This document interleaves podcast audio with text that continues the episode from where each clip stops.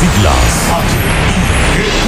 HIGQ, la ciudad. Santiago, el país. República Dominicana. El nombre. El nombre. La exitosa monumental. 100.3. Dale volumen. Desde ahora, toda la verdad y solamente la verdad con Maxwell Reyes.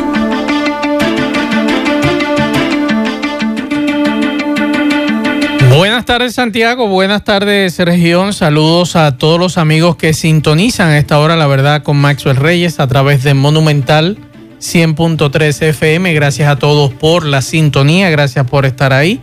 31 grados centígrados la temperatura a esta hora del día en Santiago de los Caballeros, la probabilidad de lluvia un 10%, la humedad un 58% y la sensación térmica es de 35 grados. Para hoy, una onda tropical y una vaguada se estarán alejando de nuestra área de pronóstico. Sin embargo, en el día de hoy nos dice la ONAMED, predominará un ambiente mayormente soleado y de escasas lluvias, aunque algunos aguaceros podrían ocurrir en horas de la tarde en la costa caribeña, la llanura oriental y la coriera central. Eh, temperaturas calurosas es lo que nos pronostica la UNAMED. Buenas tardes, Kilvin Toribio, Miguel Ponce. Buenas tardes, Marcos Reyes. Buenas tardes, Miguel Ponce. Buenas tardes a todos los radioyentes. Buen provecho en este miércoles. Igual, feliz mediodía a ustedes y los radioyentes. Comenzar con el problema que desde hace casi dos meses, aunque es un problema muy viejo, de un, unos años. Recuerdo que hace ya eh, en el 2018 fue cerrado el cierre técnico del vertedero de Tamboril. Sin embargo, lleva dos meses de humareda eh, diaria, constante, afectando la salud de, de decenas de familias con los cambios de viento. No solo hablaba con el director provincial de medio ambiente no sabía que tenía tanto desconocimiento de ese tema. ¿Cómo va a ser? Él dice que, hay, que, que se han violado los acuerdos. Recuerden, no hay un acuerdo, señor. Bueno. Señores, eh, ¿cómo es que le llaman? Eh, Polanco. No Vamos. se arribó un acuerdo para votarlo de despedirse en el, en el ecoparque de Rafael porque para eso también tienen que contar con las autoridades Nos- del municipio cabecera. Nos de dicen hoy que se cumplen 75 años del terremoto magnitud 8.1, nos dice nuestro amigo Jim Suriel, ocurrido en el año 1946, un 4 de agosto con epicentro en Samaná, en el este de Samaná. El reloj marcaba las 12 y 55 del día del domingo 4 de agosto cuando la tierra empezó a agitarse violentamente. Debido, a este terremoto y al tsunami, más de 2.500 personas perdieron la vida, la mayoría de ellas en el poblado de Matanzas, en Nagua.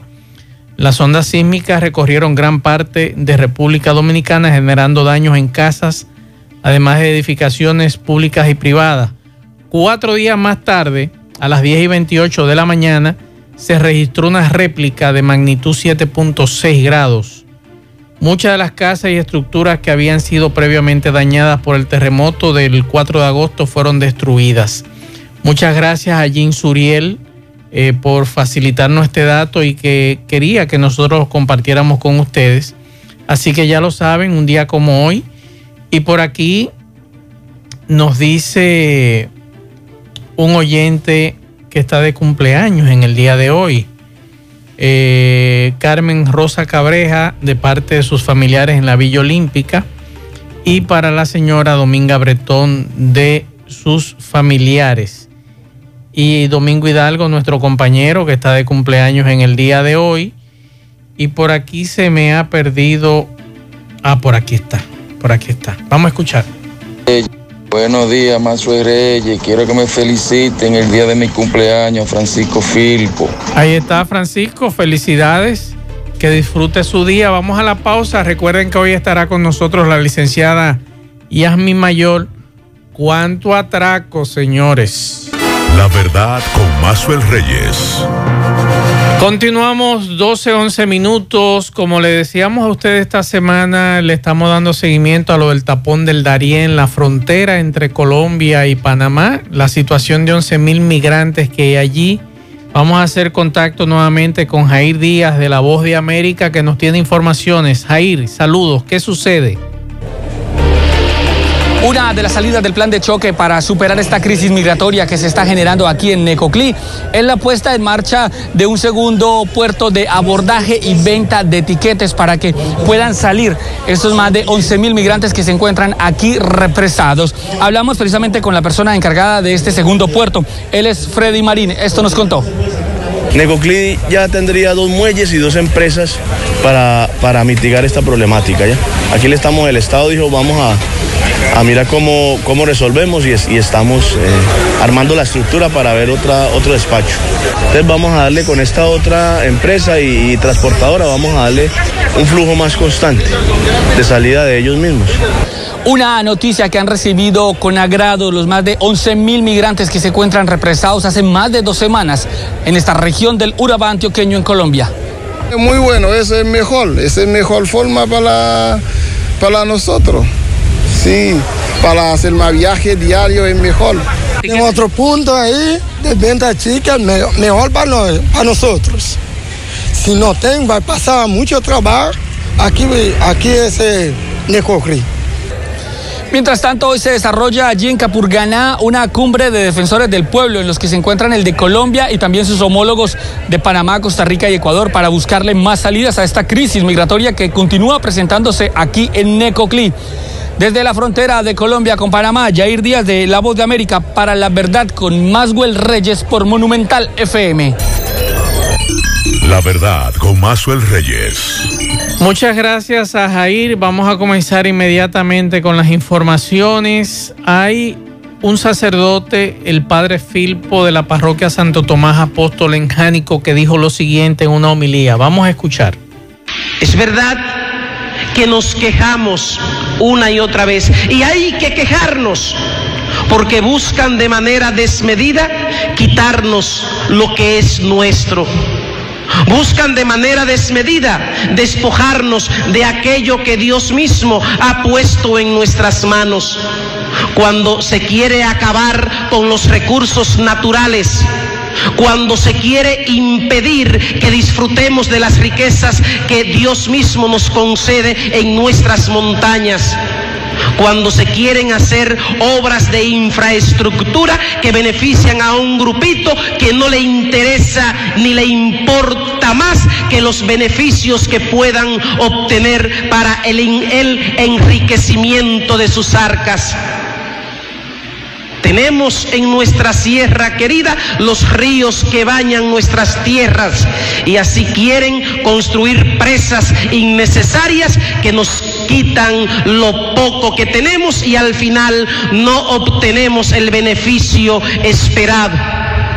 Cuántas cosas se dicen y cuántas cosas se hacen ciertamente para empobrecer más nuestras regiones.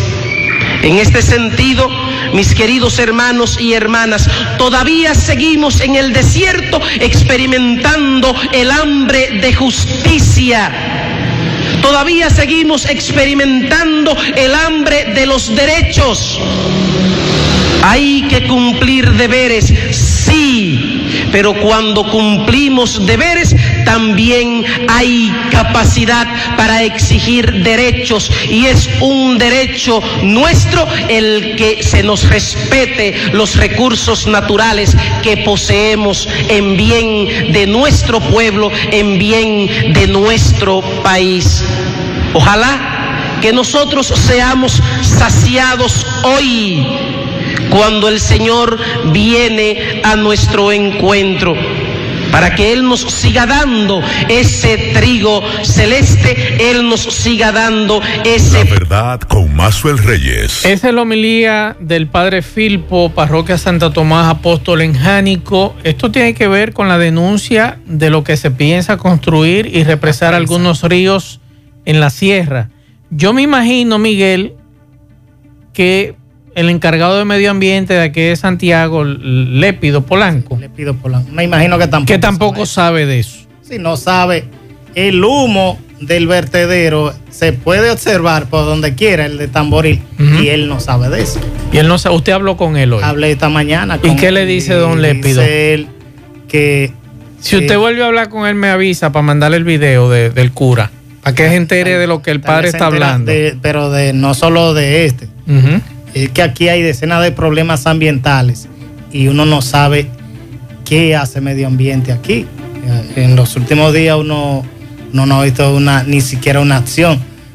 Con el caso de, de la extracción de materiales en la, la, eh, cercano a Matanza, tuvo que el ministro de Medio Ambiente emitir un tuit para decir que iban a detener esos trabajos. Entonces, ¿quién autoriza?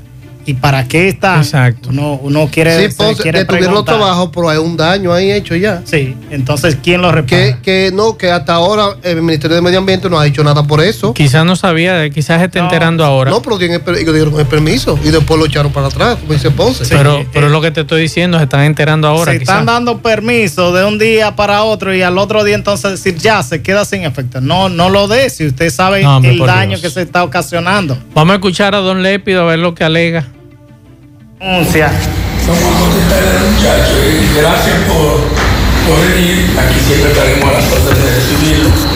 Eh, casi siempre se necesita cita o algo que usted me llamen antes para que se lleven el teléfono de aquí de nosotros.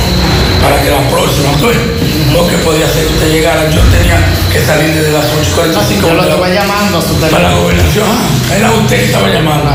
Ok.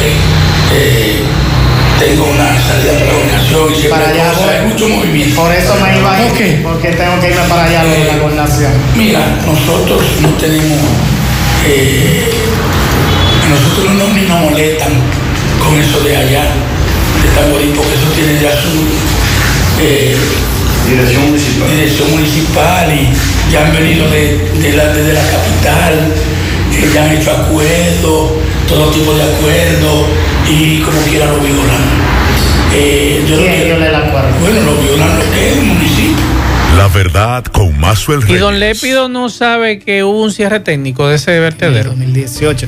¿Eh? No solo eso, señor Lépido Polanco. ay, ay, ay, ay. Hablé con John Grullón, que Ay, es ay, el ay, encargado ay, ay, ay, de manejo de vertederos a nivel nacional de, de esa eh, en Santo Domingo, está su oficina.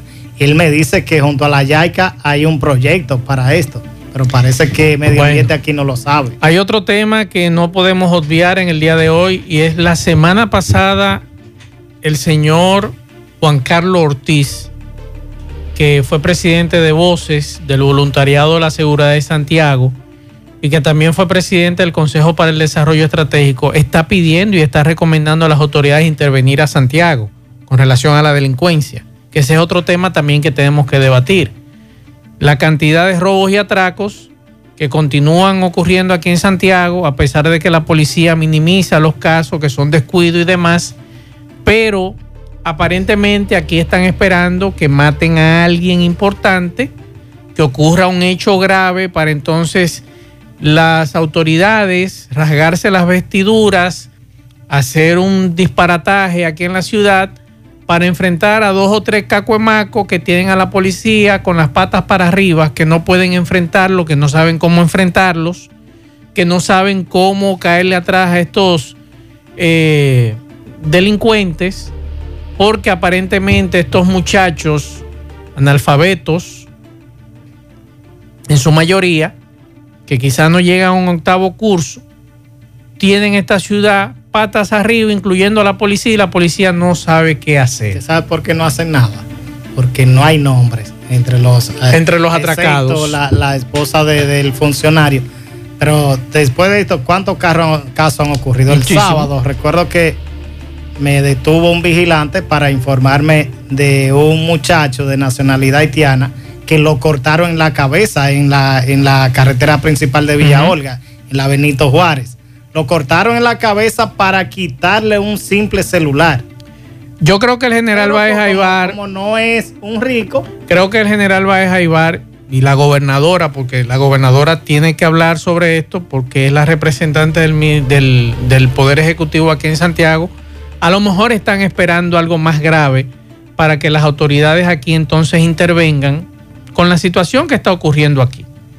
Porque independientemente, la gobernadora es la jefa del director de la Policía de Santiago y no es posible que aquí todos los funcionarios estén callados ante lo que está ocurriendo. Vamos a escuchar al ex fiscal Mario Almonte. Mario, vemos que desde temprano usted está aquí en la Dirección Regional Cibao Central. ¿A qué nos dicen que anoche alguien se presentó a tu casa? ¿Qué fue lo que pasó? No, mira, eso fue en la madrugada del domingo para lunes. Lo que estábamos denunciando que está sucediendo en el distrito municipal, eh, San Francisco de Jacagua, mucha música alta que está atormentando a la persona, una ola de robo insoportable y al parecer luego del teteo, no sé si borracho o bajo efecto de alguna sustancia, eh, se presentó una persona acompañada de otra persona y lanzó varias botellas eh, de vidrio hacia la residencia. Ya hoy estoy presentando formal denuncia por amenaza y daño a la propiedad contra el nombrado Argeni Pérez, que fue la persona que encabezó ese acto vandálico. No lo vamos a tolerar. Eh, ya tenemos todo el apoyo de los miembros de la Policía Nacional en la mano del general, ya tiene conocimiento Máximo Báez Aibar y también ya las autoridades del Ministerio Público. Ellos harán sus investigaciones eh, correspondientes, pero llevaré el caso hasta las últimas consecuencias porque no vamos a tolerar ningún tipo de amenaza, ni de palabra ni de hechos. Y aquellos que entiendan que van a callar la, Mario, la voz de Mario Almonte dentro o fuera del Ministerio Público están muy equivocados. Mario, ¿qué ha ocurrido con lo que usted ha venido denunciando en, en la comunidad, robo, atraco y es? Bueno, realmente me gustaría que te traslade e investigue la cantidad de robos. Esta mañana estuve acompañando a un joven que acabando de instalar unos aspectos de internet, vio cómo le robaron hace unos días el motor y cuando va a reclamar que le están robando el motor, ahí lo encañonan y le llevan el celular. No se ha esclarecido el primer caso. Seguimos denunciando las detenciones ilegales. Entonces, hay que esperar que muera un joven serio en un recinto o hay que esperar que mueran varios civiles para actuar. Eso no es lo que queremos. Ya le hice el llamado público al jefe de la Policía Nacional. Intervenga el distrito municipal San Francisco de Acagua. General Eduardo Sánchez, intervenga Santiago. Ministro de Estado de Interior y Policía Chubasque, no espere que suceda más desgracia en Santiago para intervenirlo. La verdad con Mazuel Reyes. Vamos a escuchar a varias personas que denuncian cómo les robaron el Licey al medio. Buenos días, ¿qué fue lo que pasó en Licey? Adiós, estábamos en zozobra con todos los ladroncitos que hay allá. ¿Dos ladrones? Pero que son, porque eh, no, no le importa lo que aparezca. Hasta las personas se las roban si las dejan, si ponen Entonces, ustedes fueron víctimas todos de robo. Todo de robo. ¿Qué le llevaron a usted? A mí acaban con, con un platanalito que yo tengo de sábado en la noche.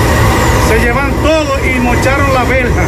La trozaron y se entraron y se llevaron lo que es aguacate y plátano, lo llevaban todo. Incluso las matas que estaban nuevecitas, las cortaban y lo daban en el piso. ¿Y a usted qué, qué le llevaron? Penetraron a la casa y se llevaron mi pertenencia. ¿Puertas cuántas? Tres puertas de, de la casa y una cuantas cosas más. ¿Le llevaron? ¿Y a usted, señor, qué le llevaron? A mí entraron ellos a mi casa, me llevaron los repuestos de un carro y acabaron con todo. Llevaron todo. ¿Y a usted, señor, qué le llevaron? A mí me llevaron tres quintales de varilla. ¿Tres quintales de varilla? Tres quintales de varilla me llevaron. Ya estaban cortadas para bastones. Se la llevaron y el hombre de la metalera no se la quiso comprar, se la metieron en una camioneta. ¿Y a usted? Se metieron en un solar que tengo y acabaron con todo lo que tenía, todos los frutos. Diciendo aguacate, plátano, guineo, yuca, todo, naranja. ¿Y a usted qué le llevaron? Yo soy vecino de ellos también, porque también ellos están muy... La verdad con Mazuel Reyes. Ahora vamos a escuchar un atracado en la Yapur Dumit. Mi hermano, ¿qué fue lo que te pasó? Hoy, el sábado a las 5 y 54 de la mañana, subieron dos- un motor y con dos, o sea, un motor andaba, con otro atrás, se tiró y fue y, y cañonó la esposa mía. Y otro señor que había y tiró dos tiros para arriba y se llevó el motor mío que estaba adelante ahí. Y arrancaron para allá por la dacha fui dormir. ¿Qué tipo de motor? Un CG, un Nipponia 150. ¿En cuánto está valorado? Como en 21 mil pesos yo por ahí. Los delincuentes que te atracaron, ¿cómo eran? Era un señor medio bajito, eh, al otro yo no lo puedo identificar bien, pero ellos se pueden ver en la cámara. ¿Y el tipo de motor en que andaban? Era un CG como negro que eh. Solamente te llevaron el motor. La verdad con Mazuel Reyes. Esta joven en los tocones Explícanos qué fue lo que te ocurrió. El sábado yo salía de trabajar, iba entrando ya para mi casa a las 6 de la tarde. Y cuando iba subiendo en la entrada, eh, dos tipos en un motor se me, me- se me tiraron, me apuntaron con una pistola en la cabeza y el, el de atrás se desmontó. Y me dijo, y el de adelante le dijo, "Ma- eh, si se pone bruta, mátala. Yo lo único que hice fue entregarle mi cartera porque en lo que yo digo mi vida vale más. Me duele porque perdí mis documentos, mi teléfono y todas las cosas. Entonces vine aquí a poner la, de- la denuncia para ver si puedo recuperar por lo menos mi cédula y mis cosas. La verdad con Mazuel Reyes. Y vamos a escuchar este mensajero de Caribe Express. ¿Qué fue lo que te pasó? Este mensaje de Caribe Express, yo iba por el Indy, calle primera. Me paro en una casa a buscar al cliente que voy a llevarle el envío. No era ahí. Cuando voy a salir para buscar la otra casa, ahí no me abordaron dos delincuentes. Uno de policía negro con caco puesto y otro de policía azul con un abrigo azul claro, grande. Arma, una arma fuerte, una pistola. Es un atraco y tú no te metes un tiro. No te pongas bruto para no meterte un tiro. ¿Qué te llevaron?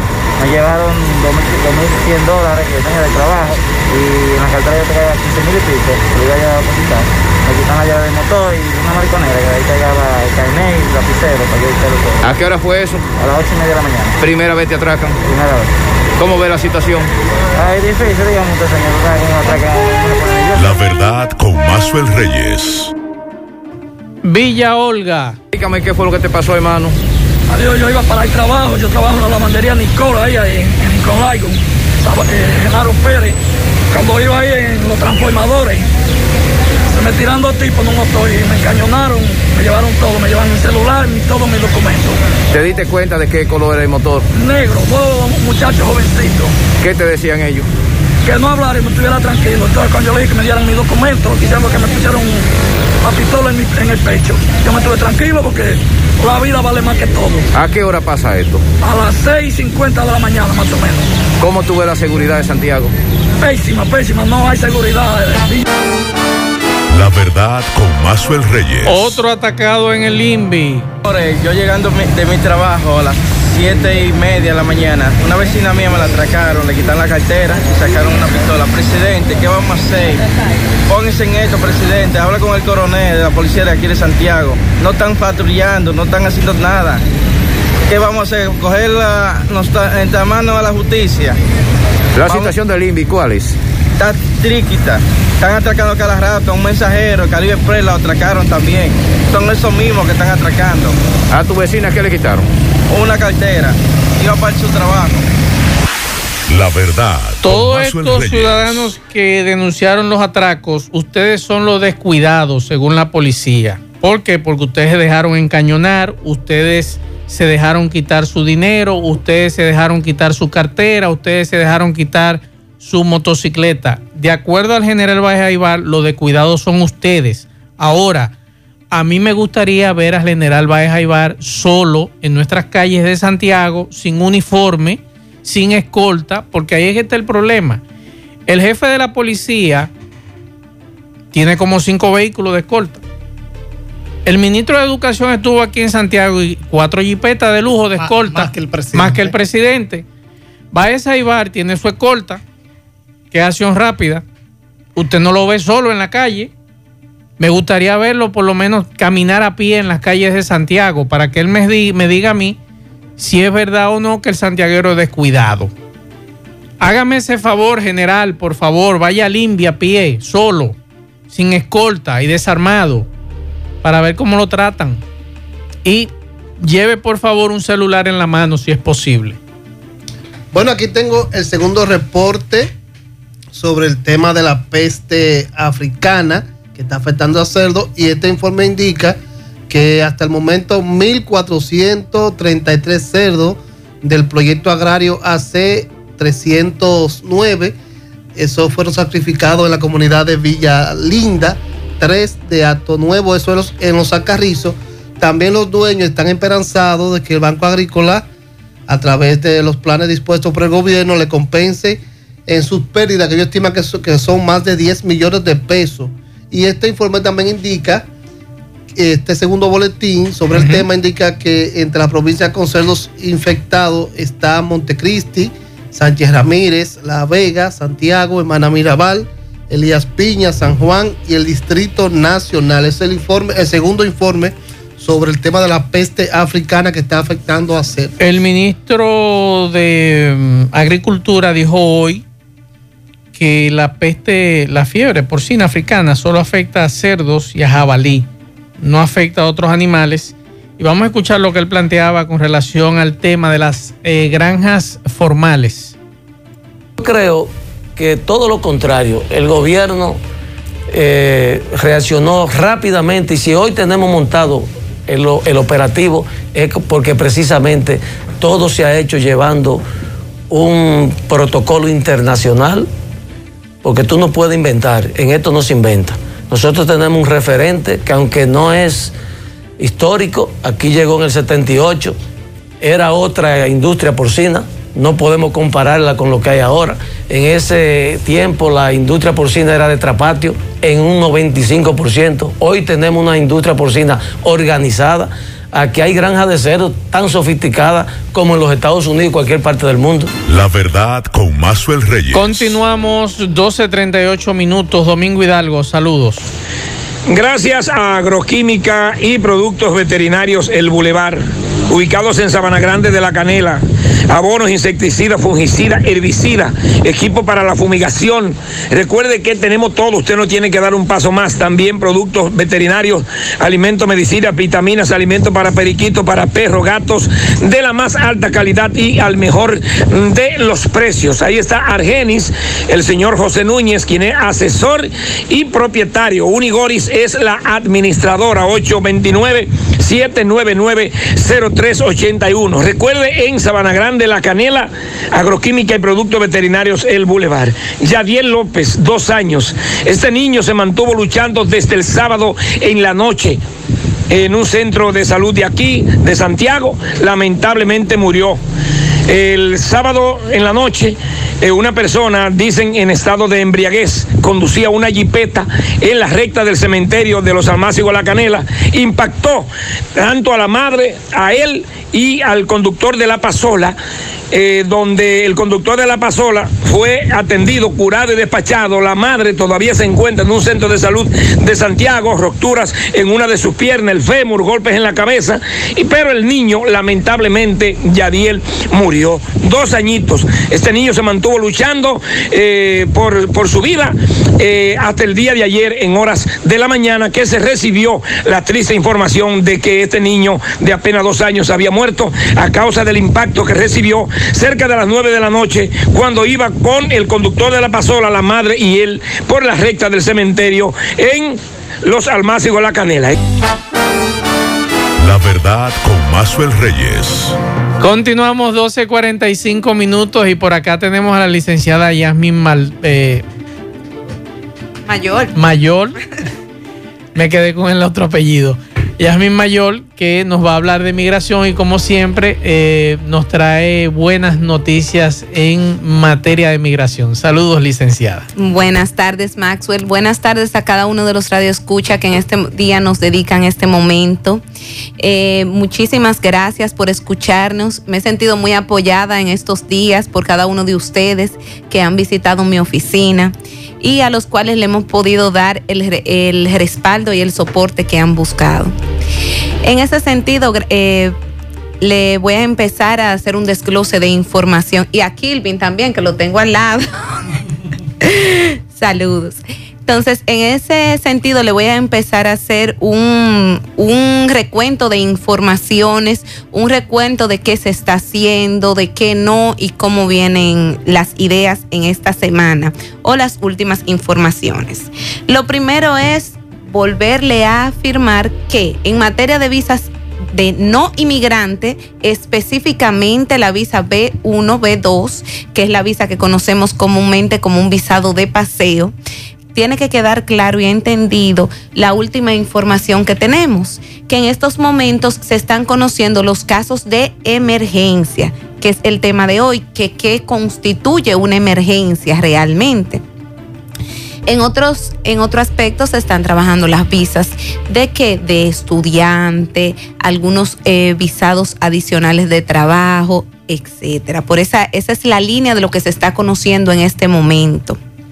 Entonces, en otro sentido, las visas de inmigrante continúan recibiendo lo que son las citas, continúan conociéndose. Es preciso entender que todos los procesos están muy lentos, que hay que ser paciente y si no sé si recordarán que en unos, en unos días anteriores yo les hablé del expeditive, del proceso expedito, que no se puede hacer un abuso de las herramientas porque después pierden eficacia.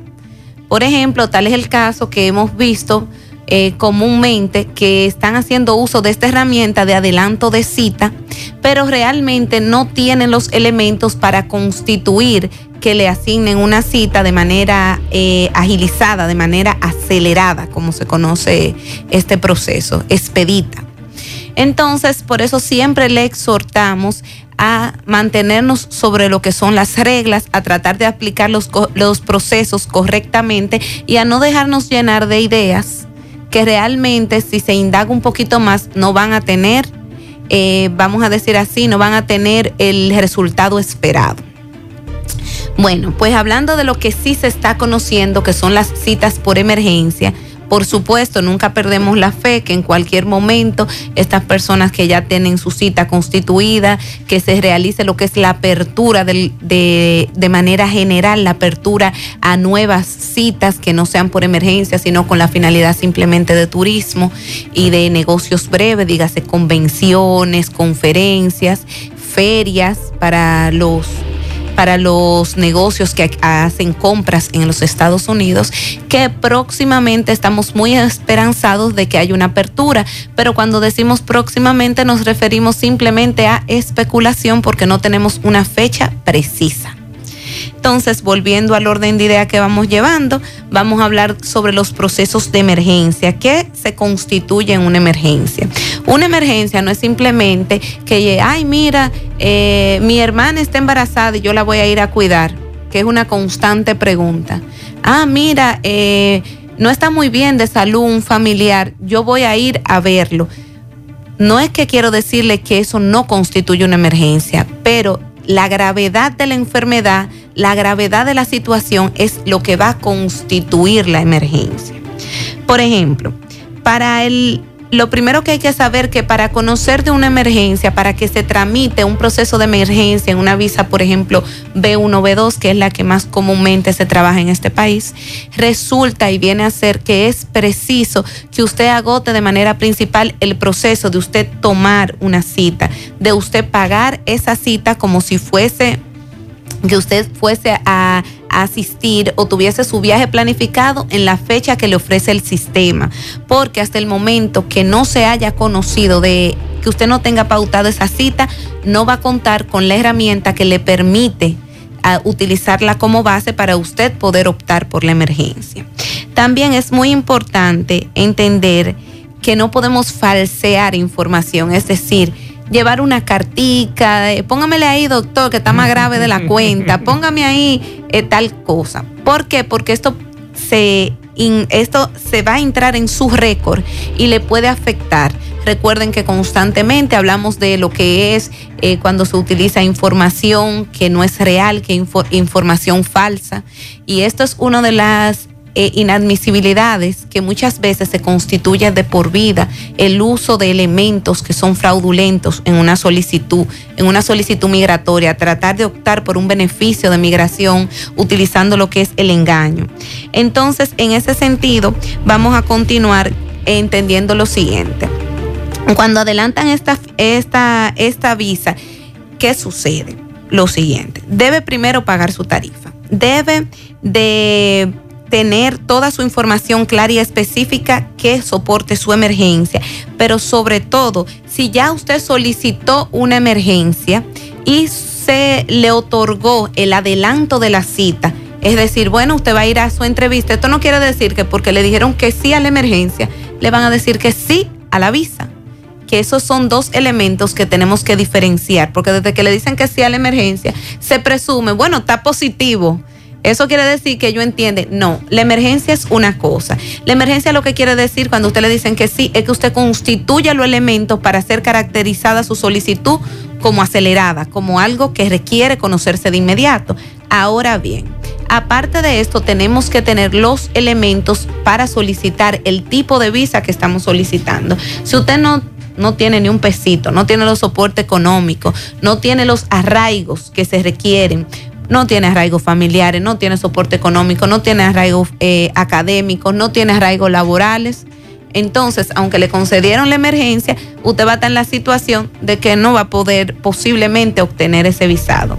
¿Qué pasa? Si ya se solicitó un- una acelerar una cita, por un caso específico y es denegado el caso, usted no puede volver, o sea, no le van a aprobar nuevamente una emergencia con el mismo propósito de viaje. Es decir, que si más adelante usted va otra vez a optar por este mismo, voy a visitar a la misma persona, o sea, voy a atender a mi padre que está enfermo, etcétera, etcétera, etcétera, en Estados Unidos, eh, está interno, hay una situación muy grave y ya usted le aprobaron la emergencia, pero le dijeron que no a la visa, usted no puede volver a solicitar la emergencia para solicitar la visa. Ahora, esto no impide que usted pueda hacer la solicitud nuevamente de la visa, pero se va a tener que ceñir al tiempo convencional que le otorgan, es decir, lo que esté disponible en, en la agenda consular. ¿Qué es una emergencia médica? Una emergencia médica nosotros lo, le voy a explicar como de manera muy concisa lo siguiente. Las principales emergencias médicas que tienen alto grado de aprobación porque se ciñen directamente a las reglas es cuando la persona está eh, interna, cuando hay una enfermedad que esta persona que la está sufriendo hay un peligro inminente de muerte. Esto se refiere específicamente a las emergencias médicas. También, por ejemplo, hay otros casos que se dan cuando usted tiene una situación de salud y usted necesita ir a darse un tratamiento de salud. Por ejemplo, tuvimos el caso hace un tiempo de una joven que necesitaba, eh, había sido aprobada para un, para un proceso médico como de una cirugía que lo hacían a través de fundaciones y demás. Entonces ella fue aceptada en ese, en ese, no sé cómo le llamarían ellos específicamente, si el programa médico o demás.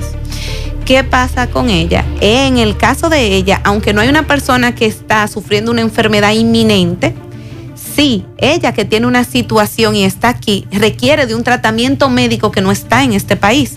Entonces ella sí puede optar por una emergencia. Pero para ella ir a esta emergencia médica, ¿qué requiere? Una carta de su doctor aquí en República Dominicana que dice que ella tiene tales y tales condiciones, un desglose médico explicando que realmente no, quizá no está disponible o su mejor opción de salud es poder a, eh, ingresar en ese programa o poder a- hacerse ese tratamiento fuera de este país. Y también un respaldo, otra carta del médico responsable en Estados Unidos que dice que sí, que la van a aceptar en el programa o que sí, que le van a hacer, eh, que realmente es así, que esa persona necesita ese tratamiento y que ellos tienen la disponibilidad de podérselo proveer. Además, no es simplemente necesito un tratamiento, como me dijo una persona una vez, no, porque eso es para algo médico, yo no, yo no tengo que tener dinero, ni casa, ni nada, yo no tengo que tener nada. porque eso es como algo humanitario. Entonces, sí, usted necesita tener sus arraigos. Ahora bien, si hay una situación por la que usted no va a poder cubrir totalmente, usted puede bu- buscar lo que es un garante, una persona que se va a hacer responsable de todo este procedimiento médico en Estados Unidos o si usted tiene un seguro de viaje, un seguro eh, médico internacional, contar con el respaldo del seguro, porque no es que simplemente yo aparecí aquí. Usted tiene que contar que si usted le van a hacer un tratamiento, usted en su momento de recuperación, usted va a necesitar mantenerse unos días de estadía, posiblemente en Estados Unidos, una recuperación en la cual usted no va a estar produciendo porque este, esta solicitud no le va a permitir a usted producir y usted está en, en otro tipo de situación de salud. Ok. Por aquí le preguntan, licenciada mayor, si una joven tiene visa múltiple y tiene una pareja residente norteamericana, ¿le conviene casarse en Estados Unidos o da lo mismo hacerlo aquí en República Dominicana? Bueno, les voy a, yo soy muy pro procesos consulares, es decir, que las personas se pueden venir a casar aquí en República Dominicana y usted hacer su trámite consular en la República Dominicana. Aunque esto no impide que usted se case en Alemania y usted pueda hacer su trámite consular regular, no quedarse a ajustar estatus. que es otra situación. Miren lo que pasa, ahora más con la pandemia se está dando una situación. Se quedan a ajustar el estatus en Estados Unidos. Y ahí se da algo, que hay un atraso a nivel, hay un, un, atraso de los procesos a nivel general. Eso no es solamente para la solicitud de República Dominicana, es en migración que tiene este, este, esta situación de un gran número de casos y las limitaciones del año pasado que han representado atrasos en los procesos y las limitaciones de los consulados que tenemos aquí en República Dominicana. Entonces, ¿qué sucede? Usted se va a ajustar el estatus, obtiene su permiso de trabajo que le llega en un plazo más o menos de cuatro meses aproximadamente, pero este proceso va a ir lento y mientras tanto usted está técnicamente ilegal, por no decir ilegal en, el- en Estados Unidos. Usted la toma el ICE, eh, la paran por cualquier cosa.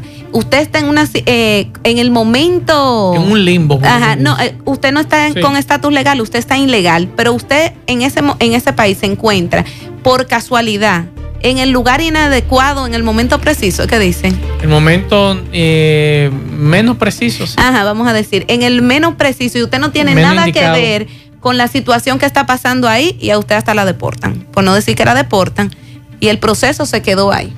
Entonces, lo ideal son los procesos consulares porque ahora están tomando mucho tiempo. ¿Qué es lo que sí tiene que saber? Que si usted hace su proceso consular, por ejemplo, en el caso de los residentes, y ahí está lento la asignación de cita, pero sea inteligente, va a suceder lo siguiente que usted empieza su proceso ahora. Estos procesos aproximadamente aquí, en llegar aquí a República Dominicana, vienen tardando casi dos, o sea, en agotar la parte que ya es asignación de consulado y demás, dos años más o menos, entre dos años, dos años y medio. Entonces, este tiempo que Migración va a crear sus herramientas para agilizar, porque aquí eh, eh, definitivamente al final del camino van a buscar una solución para volver a asignarse cita, para que se conozcan todos esos visados que están en espera. Entonces, ese tiempo usted lo va agotando en su trámite y cuando usted viene a ver, a usted cuando le llegue su momento, le corresponde de inmediato. Nos quedan 30 segundos. Oh, no le dije que por defunción también se pueden ir por emergencia. Ay, no me diga. Sí, sí, se le- si un familiar fallece, usted puede ir a los procesos de, usted puede optar por una cita. Ahora que no hay cita, Pero tiene que ser un familiar muy, muy, muy cercano. exacto, vamos a Un decir, tío, un, un- un hermano. Se supone que debe de ser padre, madre, esposo, hijo, Ah, pero vamos a ceñirnos a lo siguiente. Si su familiar, no importa si es un tío, se debe de tratar en principio de un familiar inmediato, pero si esa es la persona que le, lo ha criado a usted, que quizás es un solterón que no tiene a más nadie, usted puede decir, bueno, eh, mira, explicar su situación y decir, no, yo lo que voy a buscar es el cadáver, lleva los documentos que soporten esta información y a traer el cadáver a República Dominicana. Y- o no, si- yo lo que voy si a es- arreglar los trámites funerarios porque Y si es un papá de crianza o un hermano de crianza. Déjame decirte, Max, que aunque tú no lo creas, la familia a que nosotros le llamamos de crianza tiene un peso consular, no para trámite de una residencia, no para trámite de una residencia, pero ellos entienden este concepto consular cuando uno le dice, por ejemplo, yo soy que le estoy solicitando y la acompaño porque ella es una, ¿sabes? Mi madre de ella fue que me crió a mí y por eso le estoy invitando a mi casa, esa, eh, to- ese tipo de cosas. Ellos lo comprenden porque es un hecho cultural. Esto no te quiero decir que O sea, se le puede pedir una residencia, Pero tiene peso. pero tiene un peso porque lo comprenden y si usted lo puede probar, más. Porque eso es algo principal. Qué bueno. No le va a pedir una residencia, pero sí le puede hacer una invitación y decir, mira, yo la respaldo porque ella va a venir a visitarme. La señora le explica, no, yo voy a conocer. Eso no son mis nietos, pero es como si fueran mis nietos, porque esa muchacha la crié yo desde A mí me la entregaron y yo lo que quiero es a conocerla, a lo- los muchachos. Eso no cae en categoría de emergencia. Ok. Licenciado, ¿y dónde está la oficina y los teléfonos de eh, Gómez Mayol y Asociados? Bueno, nuestra oficina se encuentra en Villa Olga, en la calle 11, número 20, segundo nivel. Los teléfonos que nos pueden contactar vía teléfono convencional, vía WhatsApp, llamada o texto es a través del 809-582-0550. Gómez Mayol también tiene su página de Instagram, Gómez Mayol. Eh, su página en, en Facebook, que es Gómez Mayol y Asociados, y su página web, que es www.gomezmayol.com. que les exhorto a que pueden revisar en esta página nuestras credenciales, eh, los procesos, eh, qué solicitudes ustedes pueden realizar a través de nosotros o pueden contactarnos. En Gómez Mayor usted va a encontrar servicios jurídicos de derecho en la República Dominicana de manera general, de derecho de, eh, migratorio hacia Estados Unidos, Canadá y otros y Europa. También podrá encontrar en Gómez Mayor todo lo que son las traducciones jurídicas, todo el, el servicio de llenado de formularios, todos los servicios de una agencia de viajes y también todas las eh, promociones de propiedades y inmobiliarias e inmobiliaria. Es decir, que si usted quiere promocionar su propiedad o usted quiere hacer una inversión en República Dominicana, en Gómez Mayor, podrán asistirle en toda esta parte, en la parte de la inmobiliaria. Perfecto, muchas gracias licenciada, como siempre, con estas informaciones eh, positivas en materia de migración. El miércoles nos juntaremos nuevamente aquí. Gracias a los amigos por la sintonía. Eh, los mensajes por cuestión de tiempo, le estoy enviando los teléfonos de la licenciada y nosotros nos despedimos. Buen provecho a todos.